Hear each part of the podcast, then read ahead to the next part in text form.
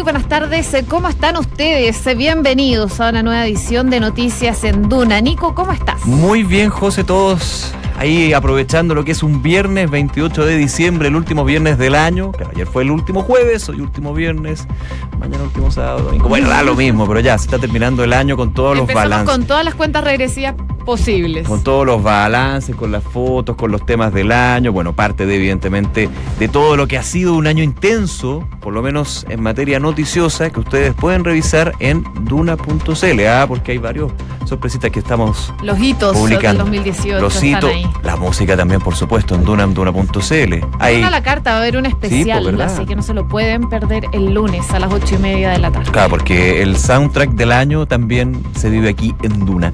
Oye, eh, hay hartas informaciones, pero primero, como es tradición, nuestra querida Josefina Stavrakopoulos. ¿Qué pasa con el tiempo? 27 grados a esta hora en Santiago, la máxima aguantable. Va a llegar hasta los 31, va a seguir subiendo. Les cuento el fin de semana también, para que se vayan preparando. En Santiago las máximas van a estar bordeando los 30 grados, no se va a modificar mucho. En Viña del Mar y Valparaíso, el fin de semana las máximas van a estar entre los 20 y los 22 grados. Algo de nubosidad se espera, pero solo para el sábado y el lunes. Se espera que esté totalmente despejado para los que van a ver los fuegos artificiales ahí a la costa. Así es. En Concepción, eh, a esta hora hay 20 grados, una condición similar se mantiene para el fin de semana. Y en Puerto Montt, eh, a esta hora hay 16 grados, el sábado llegan las precipitaciones y el lunes, eh, día de Año Nuevo, nublado con chubascos. Pero bueno, Bueno, pero siempre se puede pues, celebrar. No, y un poquito de agua no le hace mal a nadie. Es que ahí ya llueve una cantidad. Entonces, pero están acostumbrados, si son, son guerreros, no como uno que alega con un par de lluvias, con un par de gotas. Y que se pero- inunda todo Santiago. Bueno, que ya ese es otro tema, pero bueno, para, para otra ocasión.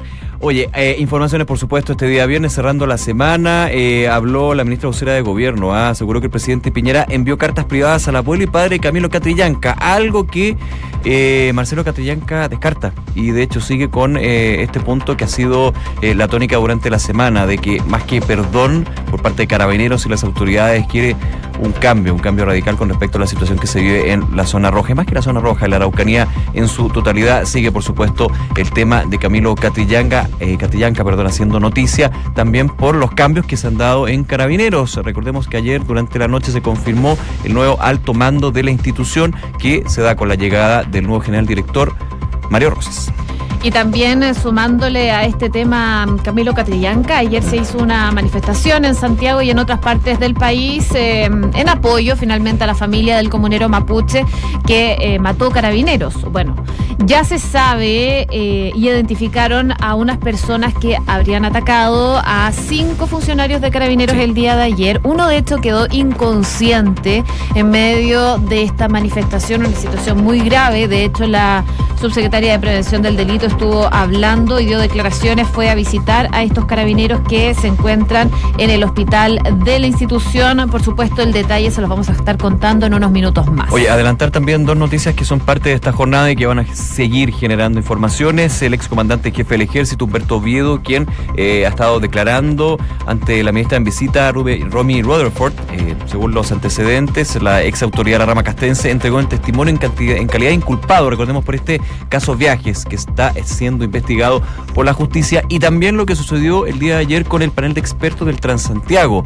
Existía la duda si íbamos a estar ante la tercera alza del año de los pasajes de los buses y también el metro. Finalmente se congeló. ¿El por qué? Inyección de recursos de Hacienda. Vamos a estar también comentando un poquito de eso porque es relevante lo que está sucediendo sobre el déficit del sistema de transporte público capital.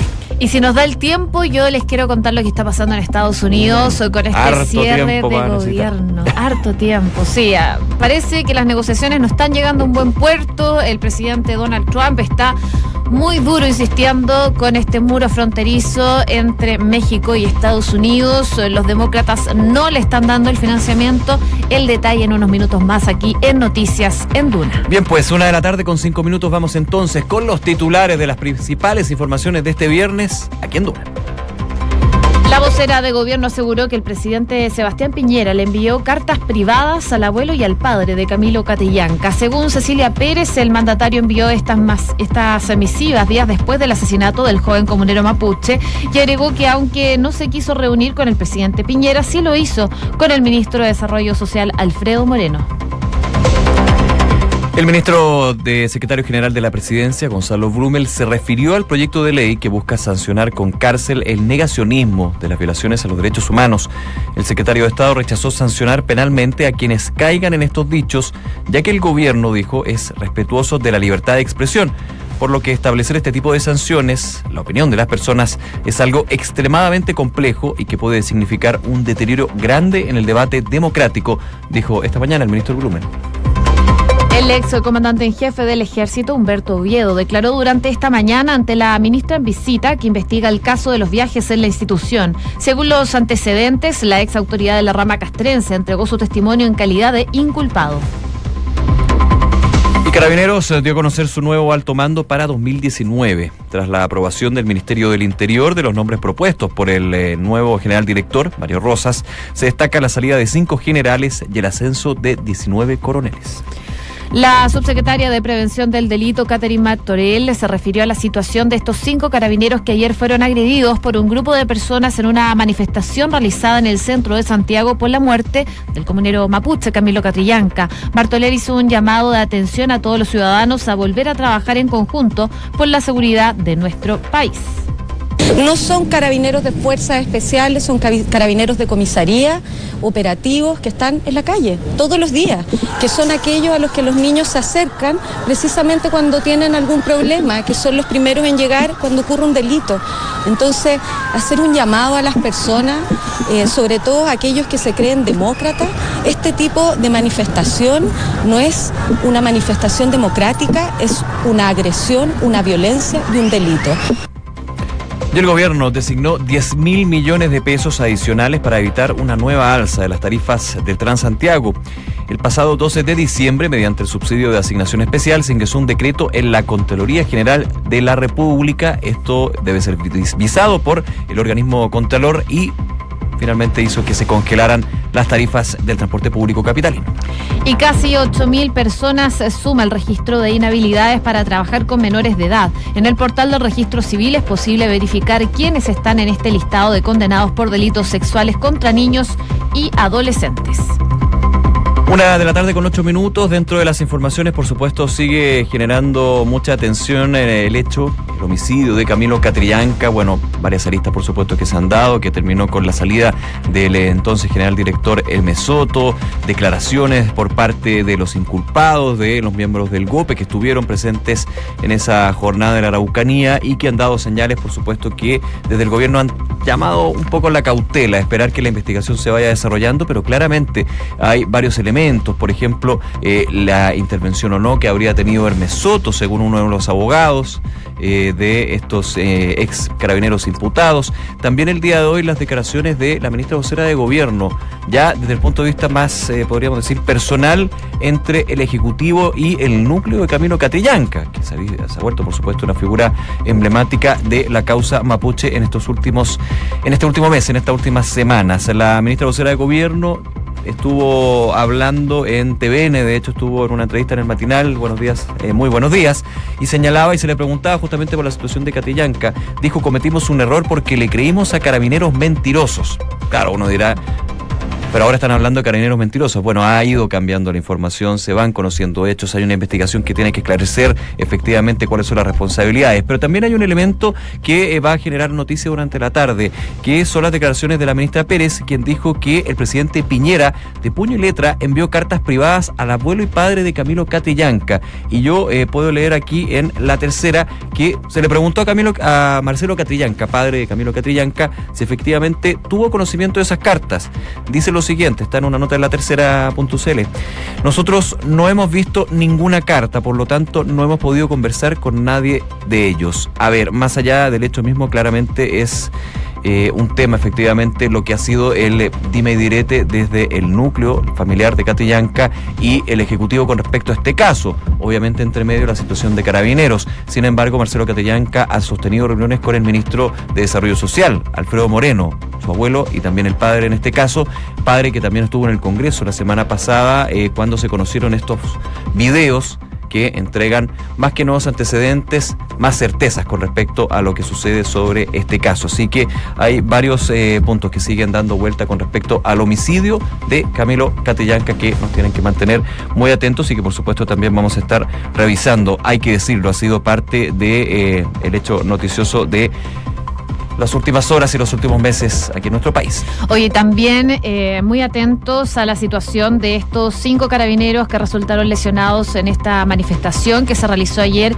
en el centro de Santiago. Un grupo de personas estaba manifestándose por eh, la muerte de Camilo Catrillanca en apoyo a la familia del comunero mapuche. Acá eh, se generan desórdenes y cinco carabineros fueron agredidos con em, cosas contundentes. Finalmente uno terminó inconsciente, tirado en el piso y otros lesionados también. Fueron trasladados al hospital institucional de carabineros y ya hay siete eh, personas que fueron detenidas en esta manifestación que se realizó eh, en el centro de Santiago, precisamente en el Paseo Humada, y van a pasar a control de detención durante la tarde del día de hoy. Esta manifestación dejó, como les contaba, cinco funcionarios policiales lesionados tras una agresión por parte de estos manifestantes. El general Jorge Valenzuela, jefe de la zona metropolitana de Carabineros, se refirió, a, se refirió digo, a esta situación de estos detenidos por el delito de maltrato a la obra a Carabineros de Servicio y también explicó cómo lograron vincular a estas personas con la agresión. Y según lo que dice él, pudimos lograr determinar a siete personas que se vinculan directamente con esta agresión a Carabineros sobre la base de eso y en conjunto con el Ministerio Público se están poniendo las evidencias gráficas eh, que indican el nivel de participación que tendría cada una de estas personas que están detenidas y van a pasar a control de detención durante la tarde por esta grave lesión a carabineros.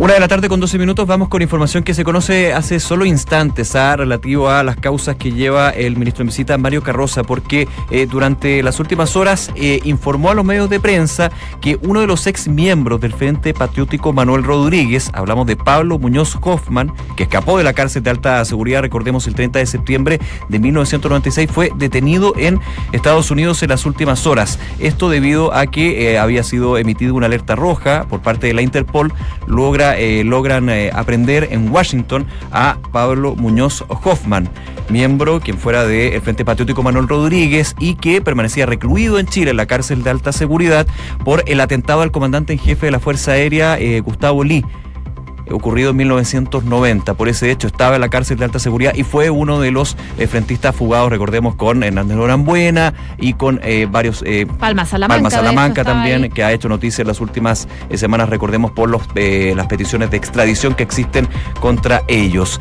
decía el juez Mario Carroza, según información preliminar, ha sido detectado y detenido en Estados Unidos con una identidad distinta que se está verificando.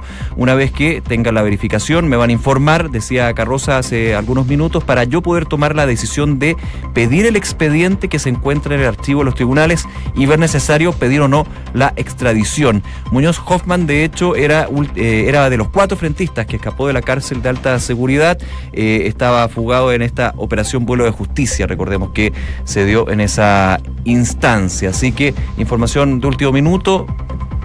La eh, la detección entonces de Pablo Muñoz Hoffman en Washington, que evidentemente va a generar reacciones en las próximas horas seguramente. Bueno, con él, recordemos en el 96, en este llamado vuelo de justicia, como tú decías, Nico, salió mm, eh, Mauricio Hernández, Buena, quien es eh, el episodio del canasto, recordemos, con el helicóptero. El comandante eh, Ramiro y también Ricardo Palma Salamanca y Patricio Ortiz Montenegro. Ellos fueron los cuatro que salieron entonces y se fugaron de la cárcel. Y de acuerdo a la ficha publicada por la PDI, Hoffman se encuentra prófugo por robo con intimidación, por maltrato de obra a carabineros y por infracción a la ley de armas y finalmente el Poder Judicial ya confirmó la captura de este ex integrante del Frente Patriótico Manuel Rodríguez, Pablo Muñoz Hoffman, en Estados Unidos. Una de la tarde con 15 minutos. Quiero ir brevemente con otro tema que eh, también va a generar varios puntos, eh, que es la sanción el día de ayer que la Superintendencia de Pensiones eh, hizo pública, digamos, contra AFP Provida. Eh, fue sancionada con una multa histórica para lo que es la norma de sanción eh, que tiene la superintendencia, 138 millones de pesos. Se habla de prácticas eh, comerciales, malas prácticas comerciales Ahí se hablaba de eh, pagarle a afiliados para cambiarse de AFP, suplantación de identidad, uso de contraseñas para ingresar a sitio web. La empresa, en este caso AFP Provida, dijo que son hechos aislados, puntuales, ocurridos hace años anteriores y que van en contra de la política eh, que tiene la administradora de fondos de pensión. Sin embargo, consideró que la multa es desproporcionada, por lo cual podrían estar evaluando acciones legales. La Superintendencia de Pensiones apunta y entrega las informaciones con respecto a AFP Provida, pero ha señalado que está investigando al resto de las administradoras de fondos de pensión si efectivamente estas mismas prácticas se habrían desarrollado en los últimos años. Así que hay que estar atento con esa noticia porque también puede generar revuelo en los próximos días de todas maneras. Una con 16, me imagino que muchas personas, como ya lo hemos comentado, están esperando para salir eh, de vacaciones o van a aprovechar este fin de semana largo a otras partes de, eh, de Chile. Una escapadita. Una escapadita. Muchos también se escapan de Santiago, una gran cantidad de vehículos va a salir de la capital del país. Por lo mismo, eh, bueno, nosotros hablamos ayer con el eh, ministro de Obras Públicas, Juan Andrés Fonten, entrevista que pueden revisar por completo en duna.cl, pero preparamos un especial para este, para informarles de este plan de contingencia. Si es que ya van en camino a alguna parte de nuestro país, lo pueden escuchar en detalle en la voz de Francesca Ravizza.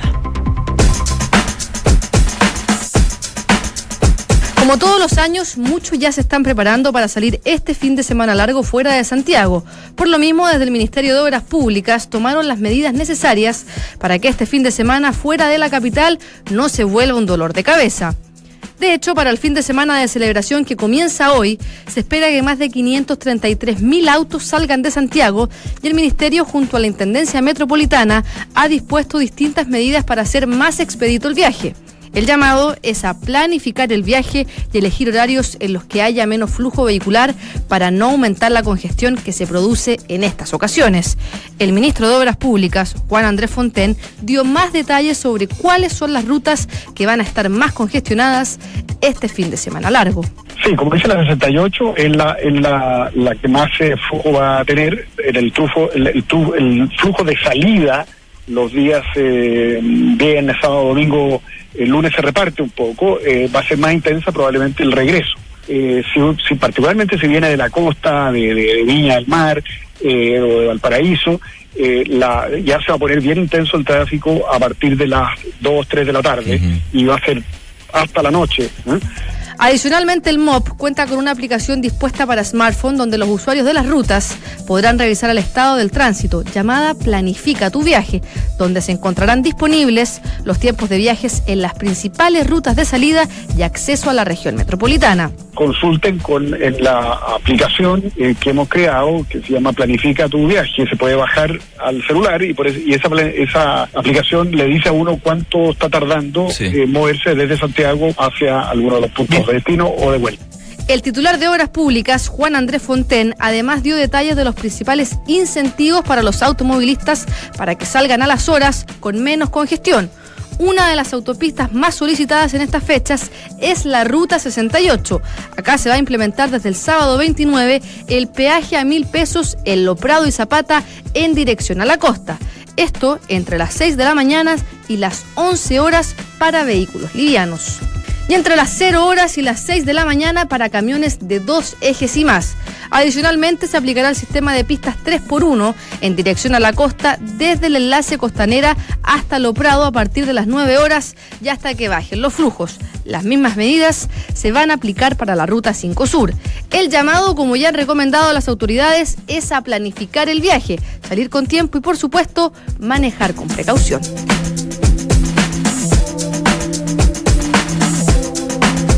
Bien, ahí estaban todos los datos entonces, Francesca Ravezza, que nos comentaba lo que va a ser el plan de contingencia.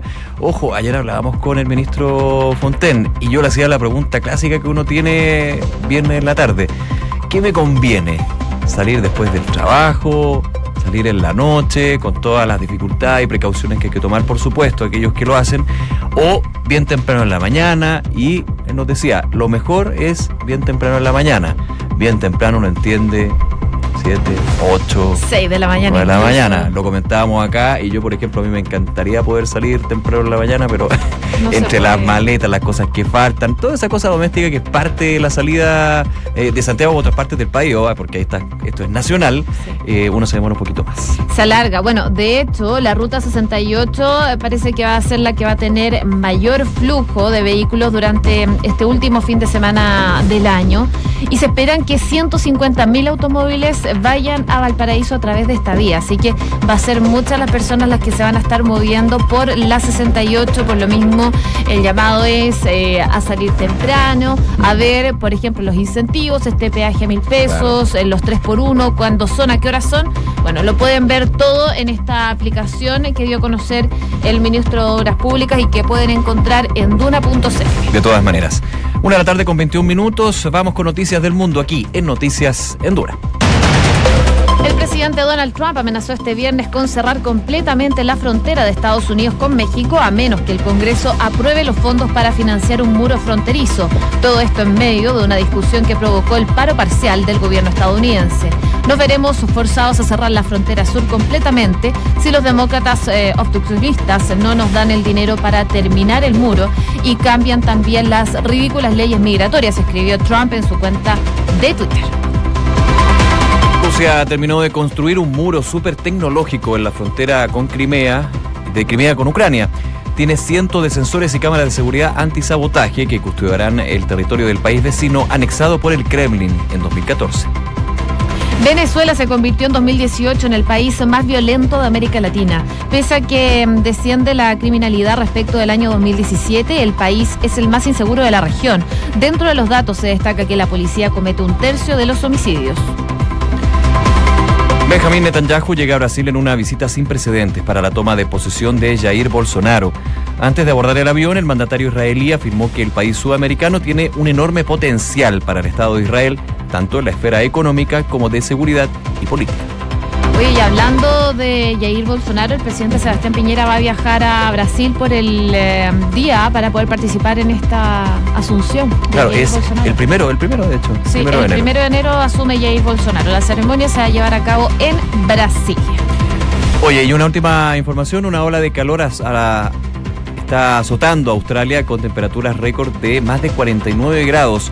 Son varias las ciudades del país oceánico que han experimentado alzas de unos 16 grados. Se espera que el fenómeno se mantenga más allá de año.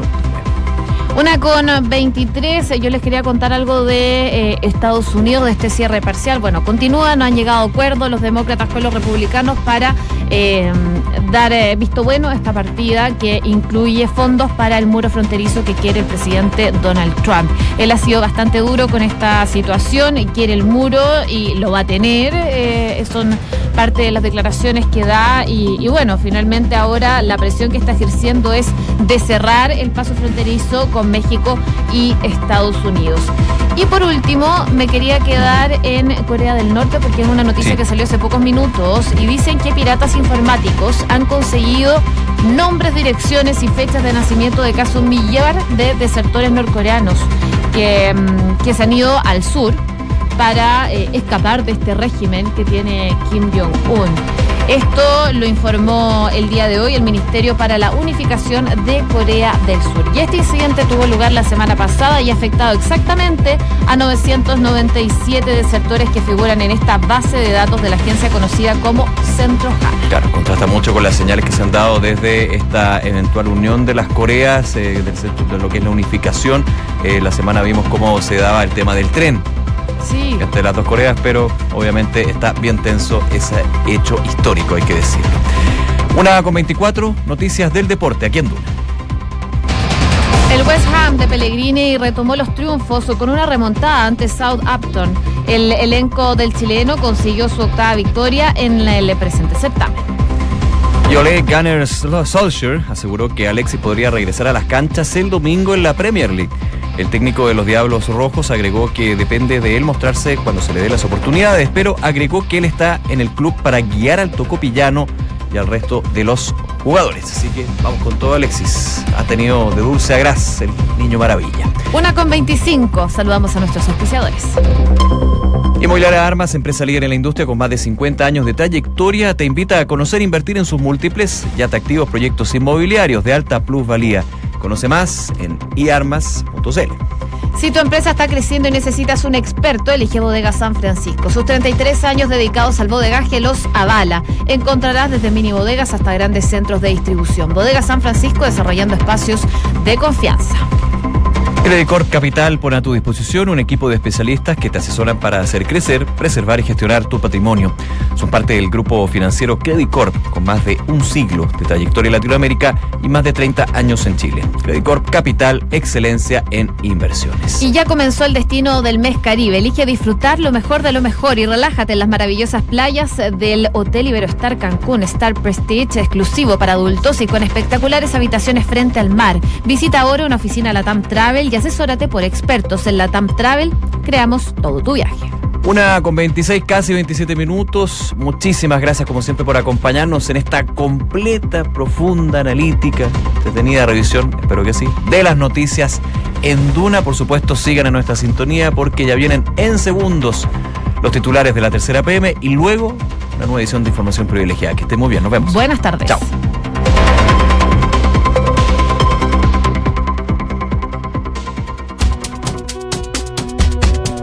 Duna presenta la tercera